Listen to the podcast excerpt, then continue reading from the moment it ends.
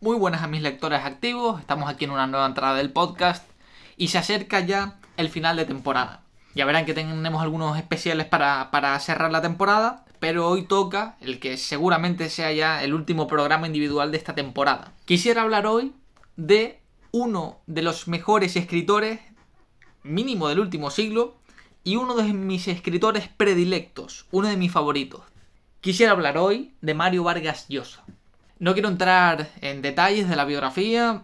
Todos, yo creo que aquí conocemos, al menos de oídas, a Mario Vargas Llosa, premio Nobel de Literatura, uno de los grandes escritores del último siglo en habla hispana, miembro del, boom eh, latinoamericano, etc.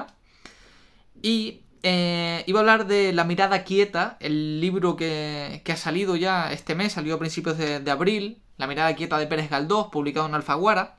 Pero antes de hablar de Vargas Llosa, del libro de la mirada quieta, quisiera decir algo del, autor. Y es que, pese a lo que voy a decir ahora, Vargas Llosa es, para mí al menos, un genio.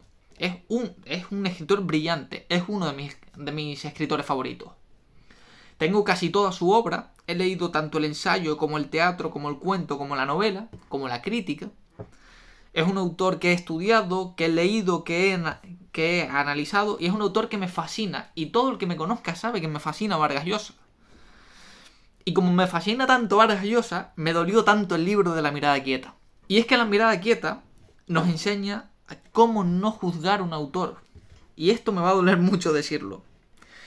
Como digo, me sorprendió la mirada quieta porque yo ya había leído otras obras de Vargas Llosa y quisiera focalizar en una llamada La verdad de las mentiras, publicada en los 80, del que dispongo una edición bastante moderna, si mal no estoy del 2010, que además deberían saber, para los que tengan la primera edición, que se le añadieron una serie de, nuevos ensayitos a comienzos del 2000. Cuando leí La verdad de las mentiras me sobreimpresionó y, y, quedé eh, fascinado con, con, lo bueno que era el libro, un libro de ensayos que recoge una serie de opiniones, de reseñas sobre las novelas que más le habían impresionado del siglo XX y me encantó, el libro me encantó cuando fui a leer La mirada quieta, me encontré algo totalmente distinto. Y es que el procedimiento metodológico, la forma de actuar de Vargas Llosa en los dos es muy distinta. Quiero aparcar un poco, o quiero aparcar totalmente, la idea de la verdad de las mentiras porque las comparaciones son odiosas, no es lo mismo, no es el mismo tiempo que invirtió uno, el autor para un libro y para otro. Y quisiera focalizarlo totalmente en la mirada quieta, eh, por su brevedad y por lo que me impresionó, pero de manera negativa. De esta forma, además, quisiera prometer para este podcast y sobre todo para conmigo mismo, hacerle un podcast a Vargas Llosa, hablando muy bien de él, no porque, no por nada, sino porque es uno de mis escritores favoritos y también se lo merece. De hecho, tengo pendiente un podcast sobre él. La mirada quieta de Pérez Galdós, como ya dije antes, publicado en abril del 2022, recoge lo que el autor comenta durante unas lecturas durante seis meses de, toda la obra de Galdós, al menos lo que son las novelas, teatros y episodios nacionales, que son muchas obras, muchas, muchas, ¿eh? durante seis meses son más de 100 obras, creo que 120 y poco.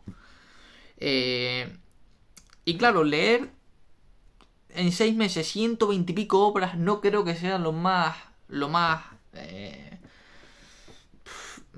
lo más práctico a la hora de conocer bien la figura de un escritor. Evidentemente Vargas Llosa conoce muy bien la figura de Galdós, pero a la hora de analizarlo no creo que sea del todo pragmático. Y me explico. Él bebe de las palabras de otros críticos porque no solo ha leído la obra de Galdós, ha leído la biografía de, de Yolanda Arencibia, que seguramente sea la mejor, la moderna, la de Tusquets del 2020, que seguramente sea la mejor biografía que se haya hecho sobre Galdós y ha leído a Gullón y seguramente a Casalduero y a Montesinos, etcétera, a todos los que estudiaron, a todos los grandes que estudiaron a Galdós. Pero claro, no con, una, con un ojo de análisis puntualizando y deteniéndose, reposando los textos, eh, introduciendo una mirada crítica en, todo, en toda la obra. Leyó, seguramente, eh, todas esas novelas que él comenta, todas las obras de teatro, pero no se paró a analizar en profundidad todas ellas. Es al menos la sensación que a mí me da. Cuando desconoce o cuando dice que hay ciertas cosas que no aparecen en Galdós, como por ejemplo el monólogo interior, que sí aparece reflejado en alguna obra, la narración en tercera persona, que aparece en el Doctor Centeno, que además luego va a aparecer recogido en Europa. Bueno, en, las grandes narraciones eh, que fascinaron a la novela eh, del siglo XIX, como es el caso del, gran novelista eh, Henry James. Y creo que no, que, que no se hace justicia para lo que Galdós es. Me explico. Para mí Galdós es uno de los grandes, grandes escritores de la historia de la literatura española. Y eso él no lo discute. Pero a la hora de debatir si fue un genio o no, que para él no, es un, no fue un genio, yo ahí sí discrepo. Y es que Galdós era un genio. Porque si no, un escritor no pasa a ser uno de los tres mejores novelistas, para mí el segundo mejor novelista, yo creo que sin duda alguna de la historia de la literatura española, en un país en el que la literatura ha tenido tantos grandes escritores. Es decir, Galdós está por encima de Clarín, que tiene una novela impresionante como es La Regenta. Tiene seguramente la tercera mejor novela de la historia de España, que es Fortunata Jacinta. Cultivó la novela, el teatro, el ensayo historiográfico como, bueno, la novela historiográfica como es eh, los episodios nacionales, el ensayo, el periodismo, incluso traducciones como la de eh, Pitwick, eh, Sir Charles Pitwick, no sé, no recuerdo cómo se llamaba la, eh, la edición de, que, de la traducción que él hizo de, las obras de Dickens, de esta obra en concreto de Dickens. Por tanto, Galdós es un, para mí al menos, es un verdadero genio. y, creo que hay bastantes diferencias entre lo que yo aprecio de Galdós y lo que aprecia Vargas Llosa, y entre lo que aprecian muchos críticos y el escritor peruano. Sin duda alguna, cuando uno va a realizar una serie de un libro de ensayos sobre X novelas, creo que en el procedimiento no debe incluir el tema de los resúmenes. Cuando leí la mirada quieta, llegó un punto en el que ya en muchos capítulos decidían no leer la gran parte del análisis. Porque el análisis, al ser un resumen que puedo encontrar en cualquier formato, en cualquier parte, pierde veracidad a la hora del criterio. Y si yo voy a leer Marianela, como he leído estos días, y es un ensayo de cuatro páginas en las que solo un párrafo está dedicado a Marianela, me hace dudar de la dedicación y del esfuerzo del autor en crear el, en crear el ensayo. Como digo, no es solo un ensayo, es que son muchos de todas las obras de Galdós, o al menos de la gran mayoría. Hay algunas que es verdad que no, que no reseña, pero porque o no se estrenaron en el caso del teatro, o bueno, pero de novelas creo recordar que sí, que sí las hizo de todas excepto los episodios nacionales que reseñan conjunto. Ergo, a la hora de, de reseñar una obra, si tú solo hablas del resumen y apenas le dedicas espacio a lo que es el, eh, las técnicas, la forma de la novela, las influencias, como si son la verdad de las mentiras, yo creo que pierde, pierde lucidez el ensayo. Y sobre todo con las expectativas que hay con Mario Vargas Llosa. Porque si lo hiciera yo, que soy un pobre filólogo, lo entendería hasta cierto punto. Si lo hace cualquier persona que sube un post en un blog haciendo una reseña de Bomarzo, de Manuel Mújica Lainez, y es, una, ya es un resumen durante dos páginas y luego le dedica media página a lo que es la crítica, lo entendería.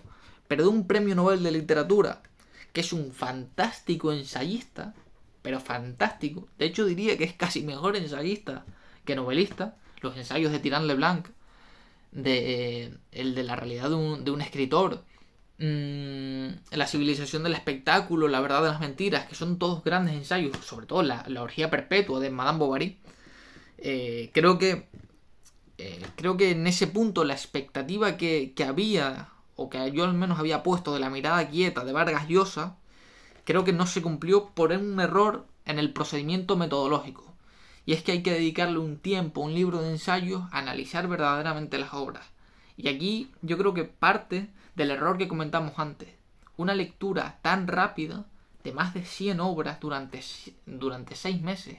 Para leer Marianela, seguramente la leeré para un trabajo, la leeré 3, 4 veces y, me y estaré dos meses leyendo Marianela. Evidentemente como digo antes, yo no soy Mario Vargas Llosa, yo nunca llegaré al nivel de Vargas Llosa, eso, eso, eh, eso está clarísimo.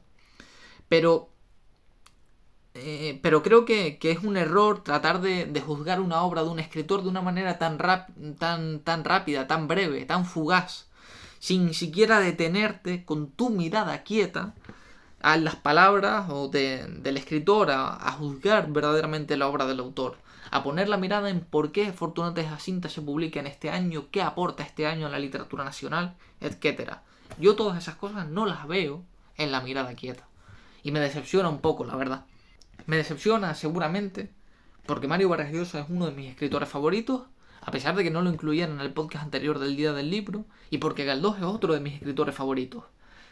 El ver la conjunción, la ilusión de ver el ensayo de Vargas Llosa y luego ver lo que había dentro, sí que es cierto que no me, no me impresionó de manera notable y no me impresionó sobre todo para bien. Es por esto por lo que creo que la mirada quieta no es un uso del todo correcto del ensayo.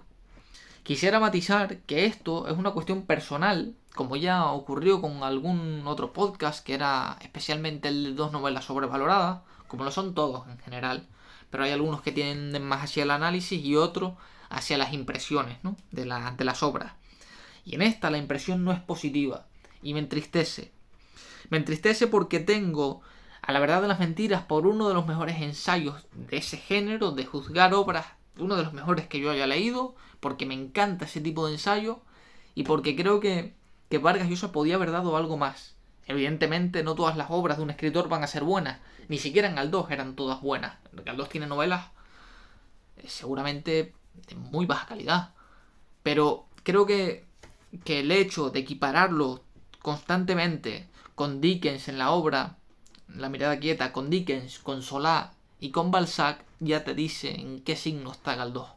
Si a Galdós lo comparáramos con Juan Marsé, que es un gran escritor, con Javier María y con Julio Llamazares, seguramente hablaríamos de en, qué grupo está metido Galdós. Pero al hacerlo con los cuatro genios que, mencioné anteriormente, Balzac, Solá y Dickens, ya te dice, ya te dice que esos cuatro grandes escritores, eh, evidentemente esos tres a los que, a los que se suma Galdós, están en el canon principal de la literatura universal y que son unos auténticos genios. Y no por esto debemos decir que no es un genio porque no estuvo claramente influenciado por, la, por el estilo indirecto libre de Madame Bovary, etc. Hay que desligar lo que, creo yo, lo que es la, la lectura predilecta de uno, la, la, novela predilecta de uno, como para él lo era Madame Bovary, de lo que es un juicio analítico de unas obras que seguramente Galdós desde su no sé yo si las conoció desde sus primeros años. Y mucho menos criticar eh, cosas en Galdós que luego, eh, en Galdós como en cualquiera, que luego alabamos de otros escritores. Es decir, eh, los diálogos demasiado largos de Galdós, en los que se roza un tono demasiado poético y romántico, no podemos criticarlos al tiempo que alabamos constantemente los diálogos enormes con intervenciones enormes en el Quijote que son tremendamente poéticas y románticas, porque, porque realmente es lo mismo. Es decir, no, no hablamos de la, del, de la forma, sino de la intención, sino de, de, de lo que hay, de, un diálogo con, con, una, con, con ciertas delimitaciones. Quisiera cerrar el ensayo resumiendo que La mirada quieta, un libro que, que desde que lo vi lo quise comprar porque me, fascina Mario Vargas Llosa, porque me fascina Galdós, no cumplió mis expectativas en tanto a lo que yo creo que no debe ser, o que debe ser un uso correcto de un ensayo que analice obras. El resumen está bien para aproximarse, pero el que compre la mirada quieta quiere algo más. Yo creo que alguien que, que compre la mirada quieta quiere saber más de Galdós y lo quiere saber de un gran crítico y analista como es Mario Vargas Llosa. Y por esa parte me decepciona repito lo de antes, estos son impresiones, esto es mía y, no quiero no quiero decir que esto sea una, una verdad eh, absoluta y que, y que tengo solamente yo la razón, pero sí que es cierto que, la decepción permanece y asimismo quisiera recordar que para mí que tengo una duda pendiente de grabarle un podcast a Mario Vargas Llosa, dedicado a Mario Vargas Llosa, hablando de, de, lo fantástico del gran escritor que es. Me despido de ustedes hasta dentro de, ya saben, dos semanitas, ya con el cierre de temporada en el que nos esperan uno o dos programitas más. Espero que les haya gustado este podcast y ya saben que pueden seguirnos en nuestras redes sociales. Un abrazo y nos vemos muy pronto.